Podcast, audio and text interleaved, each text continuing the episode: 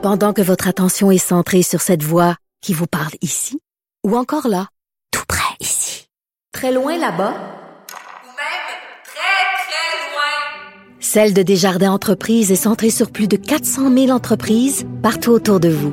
Depuis plus de 120 ans, nos équipes dédiées accompagnent les entrepreneurs d'ici à chaque étape pour qu'ils puissent rester centrés sur ce qui compte, la croissance de leur entreprise.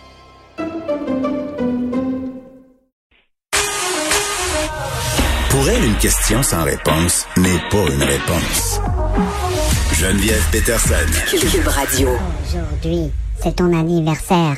Aujourd'hui, c'est ton anniversaire. Joyeux anniversaire. Joyeux anniversaire. C'est ton anniversaire. Joyeux anniversaire. Elsie Lefebvre est là. Elsie, Bonjour. est-ce que t'aimes ma chanson euh, de Bonne Fête? Ben oui, la plus originale que j'ai entendue aujourd'hui. C'est parce que c'est ton anniversaire. Je voulais le souligner. J'ai demandé à Seb de trouver euh, la chanson de Bonne Fête la plus bizarre. pour te surprendre. Bon, voilà, joyeux anniversaire. Maintenant que c'est dit, parlons des choses sérieuses. Euh, écoute, moi, euh, à un moment donné, cette semaine, quand j'ai vu euh, le Journal de Montréal et cette nouvelle sur le permis de conduire et surtout sa popularité, c'était l'une des nouvelles les plus lues et ce, pendant des heures, voire même euh, 24 heures, là, euh, sur le fait qu'on qu'on a baissé le coût du permis de conduire, finalement que ça allait devenir en quelque sorte gratuit, euh, qu'on allait payer seulement les frais d'administration. Moi, je me disais, OK, mais en même temps, euh, dans deux ans, qu'est-ce que ça va donner? Et toi, tu, tu vas même jusqu'à te poser la question, est-ce que c'est irresponsable d'avoir baissé le coût du permis de conduire? Exactement. Donc, euh, moi, je me mouille dans ce dossier-là bien comme il faut, dans le sens où, tu sais, effectivement, le matin où ils ont annoncé la baisse du permis de conduite, tu dis, ben, écoute, c'est une bonne nouvelle. On Euh, était va contents. tous économiser. ben ouais, ça, on va économiser 100 dollars. Tu sais, puis ça m'a fait penser, euh, tu sais, aux chèques qui ont envoyé euh, 100 dollars à chaque étudiant québécois. Tu sais, c'est comme, c'est le fun. Mais est-ce que c'est une mesure structurante pour la société? Tu sais, reçois 100 dollars, là, on va recevoir euh, 100 ou 200 dollars, tout dépendant là, de, permis puis euh, de moto en tout cas. Mais là, tu te dis bon, on va tous recevoir ce petit montant-là qui fera pas une différence. Je sais qu'il y a des gens qui ont, besoin de, de qui, ont- qui sont à faible revenu, pour qui ça va faire une réelle différence? Mais globalement, dans notre société, ça fait pas une grosse différence, alors que un milliard de dollars, ce qui est retourné dans les poches des contribuables, ben, des, des gens qui paient des peines de conduire, c'est immense. On peut faire beaucoup de choses vraiment plus structurantes pour la société. Hmm. Puis là, tu sais, je regardais ça, tu sais, tu te dis, ils ont fait le budget, on est euh, quoi, 13 ou 16 milliards euh, en déficit. On nous dit que bon, la relance économique, tu sais, ça va être difficile, on va y arriver, mais tu sais, on est pour quelques années endetté. Puis là, le gouvernement nous fait un chèque. Je comprends. Mais c'est un l'argent- anan, là. c'est un truc euh, pour euh, pour avoir l'opinion publique de son bar. Puis moi, quand j'entends le ministre dire que on fait ça pour la relance économique, je Ben veux dire, oui. c'est pas 100, hey, c'est pas que 100 pièces qu'on va se relancer. Si on s'entend-tu là, le 100 pièces, c'est le nouveau sais. 20 pièces de montant. Là, tu sors de chez vous, ça coûte 100 pièces. Exactement, je le sais. Moi aussi, quand j'ai entendu ça, c'est ça qui allait permettre la relance économique au Québec. Pratiquement, tu sais, j'étais comme. Puis, tu sais, on le sait, tu sais, on voit le, le, tra- le transport en commun, tu sais, comment Ouais. c'est difficile à financer.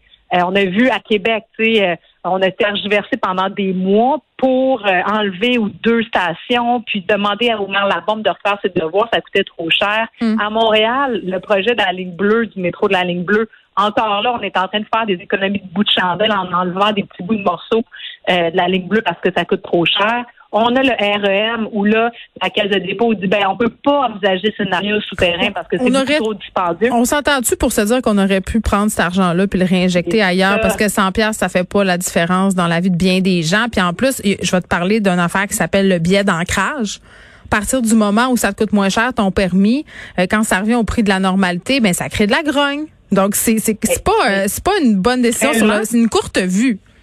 Tellement, d'autant plus, effectivement, comme tu dis, que dans deux ans, on va revenir au tarif habituel. Donc là, les gens vont être comme, ben mon Dieu, ça n'a pas de bon sens, une hausse aussi grande. Puis donc là, on va vivre l'effet inverse, alors qu'il y a personne au Québec, là, à ce que je sache, qui revendiquait contre le coût du permis de conduire. C'est pas le gros élevé. Dossier là, tu sais, ça va coûter moins cher avoir son permis de conduire que acheter une passe d'autobus mensuelle à Montréal. Alors qu'on alors qu'on ben oui, puis alors qu'on se déchire la chemise pour favoriser euh, puis essayer de convaincre les gens d'utiliser le transport en commun. C'est ça, c'est tout ça. Puis l'autre chose, c'est que quand on regarde les chiffres, euh, tu sais, les automobilistes, parce que là, on dit, ah, il y a un surplus dans la caisse d'assurance parce qu'il n'y a pas eu beaucoup d'accidents, parce qu'évidemment, il y a Mhm. moins de monde sur les routes à cause de la pandémie. Mais je veux dire, les, l'argent, ça pousse pas dans les arbres, tu sais, puis ça peut être transféré, puis ça a déjà, d'ailleurs déjà été fait dans le passé. Donc moi, je dis pas de prendre l'argent puis de le mettre, je sais pas moi, dans un fonds sur je sais pas quoi, mais tu sais, les routes, le transport collectif, c'est tout lié.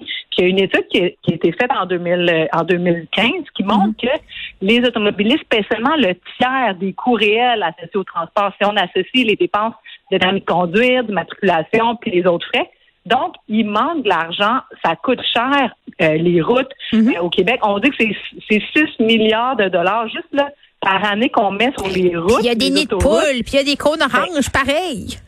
C'est ça. Puis en plus, ça exclut un 7 milliards supplémentaires dans les frais de congestion, Oui. euh, de sécurité routière, etc. Donc, tu sais, ouais, en tout cas, non. c'est- c'est Ben, là, là, je je- mais comprends avec toi. Euh, je- non, non, mais y a avec toi. autour de la table qui s'est levé pour dire, ben voyons, euh, ben voyons, je pense que c'est pas une bonne idée, tu sais, dans le sens que, tu sais, ça va faire plaisir, mais on a besoin pour faire d'autres choses. Je, tu sais, je comprends pas ça de la CAQ, mais bon. Ben, c'est bizarre, puis je suis euh, complètement avec toi là-dedans. Moi aussi, j'ai trouvé ça, euh, même si bien égoïstement, je me disais, ah, c'est cool, le permis est moins cher pour deux ans, mais je me disais, c'est tellement un anane qui est temporaire, c'est tellement un anane qui va créer de la frustration dans deux ans, puis on aurait tellement pu prendre cet argent-là. Puis tu sais, l'opération de com que ça a été, là, de dire, hey, savez-vous quoi, vous allez payer moins cher, on aurait pu faire la même opération de com, puis faire, hey, la gang, on a un surplus budgétaire en ce qui a trait euh, au, au permis de conduire, on va le réinvestir là où ça compte, et, et on aurait Eh, fait autant de points, sinon plus. Donc, euh, C'est ça, exactement. Il aurait pu effectivement combler une mission. Puis, tu sais, juste en terminant sur ce dossier-là, Oui. trois jours plus tard, François Legault s'en va en conférence de presse pour dire que là, les demandes salariales des employés de l'État, ne peuvent pas les accepter Mm. euh, à la hauteur des demandes parce que là, on n'a Mais pas d'argent, puis là, on est en pandémie, puis qu'on a des déficits. Puis ensuite de ça, il renvoie un milliard, tu sais, comme ça à des gens. Mm. Tu sais, non, moi... Deux mots, deux mots, vase communicant. OK. Exactement. Euh, on se parle de la hausse des fusillades à Montréal. C'est une patate chaude pour la mairesse Plante. Ben oui, c'est sûr. Euh, tu sais, c'est un dossier euh, qui est très délicat. Puis c'est pas nouveau, là, c'est pas juste la mairesse Plante euh, qui est prête avec ça, mais c'est vrai que depuis euh, les derniers mois, euh, la situation est vraiment plus grave, tu sais, notamment dans certains quartiers de l'est de Montréal.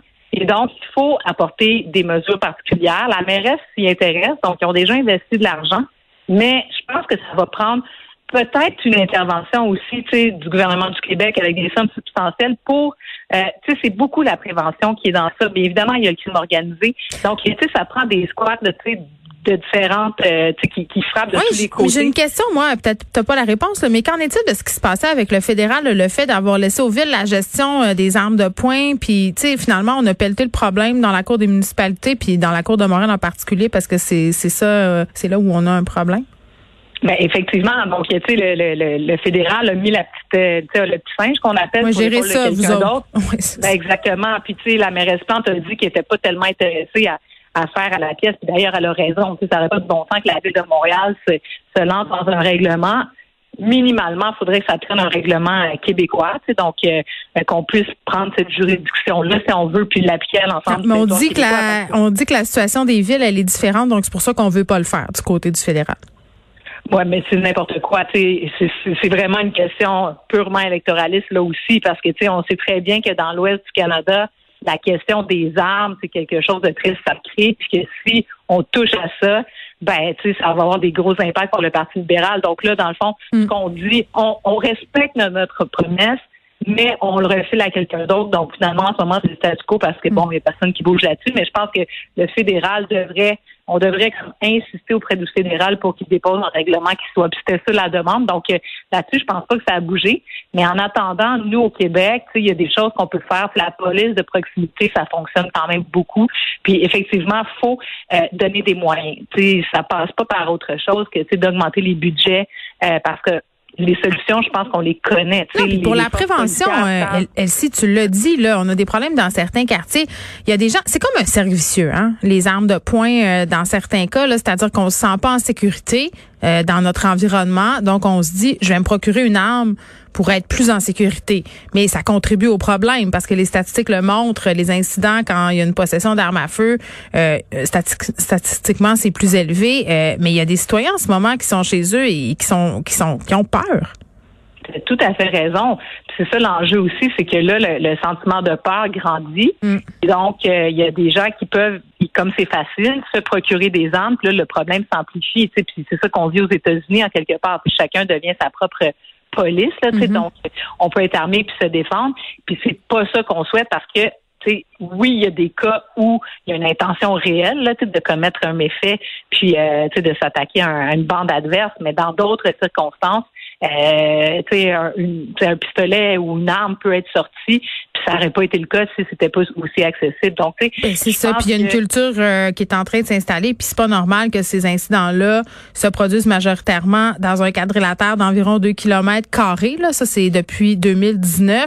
Euh, faut se demander euh, qu'est-ce qui fait que ça se produit là? Il y a des problèmes socio-économiques. Euh, il y a un manque d'accompagnement. Il y a un manque de confiance envers la police. C'est pas juste une question de les gens, les jeunes ont des armes. Puis il faut il faut y aller dans dans la répression. Là, je pense que le plus important c'est de se demander pourquoi les gens ressentent le besoin de s'armer là-bas. Qu'est-ce qui fait qu'on a, si on veut, des gangs, qu'on a de la vente de drogue, qu'on a une culture euh, de la violence? Ah, ça, c'est certain. Donc, tu sais, c'est sûr qu'il faut prendre les choses en amont, effectivement, pour comme, contrer la problématique à plus long terme. Puis à court terme, ben, faut faire des, des escouades spéciales. Faire du ménage. Adresser, c'est ça, exactement, pour euh, adresser la problématique dans ces coins-là particuliers. Puis, comme tu dis, un peu faire le ménage, entre guillemets, dans les différentes gangs de rue. Puis la présence policière, en quelque part, ben, tu sais, c'est sûr que ça diminue l'attrait Mm. de commettre des crimes en public, là, tu sais. Puis, comme tu dis, très bien, c'est ça qui est encore plus triste. Oh oui, tout est tout euh, tout doit être axé euh, tout doit être axé sur la prévention euh, en ce moment dans plusieurs dossiers. Elsie, merci.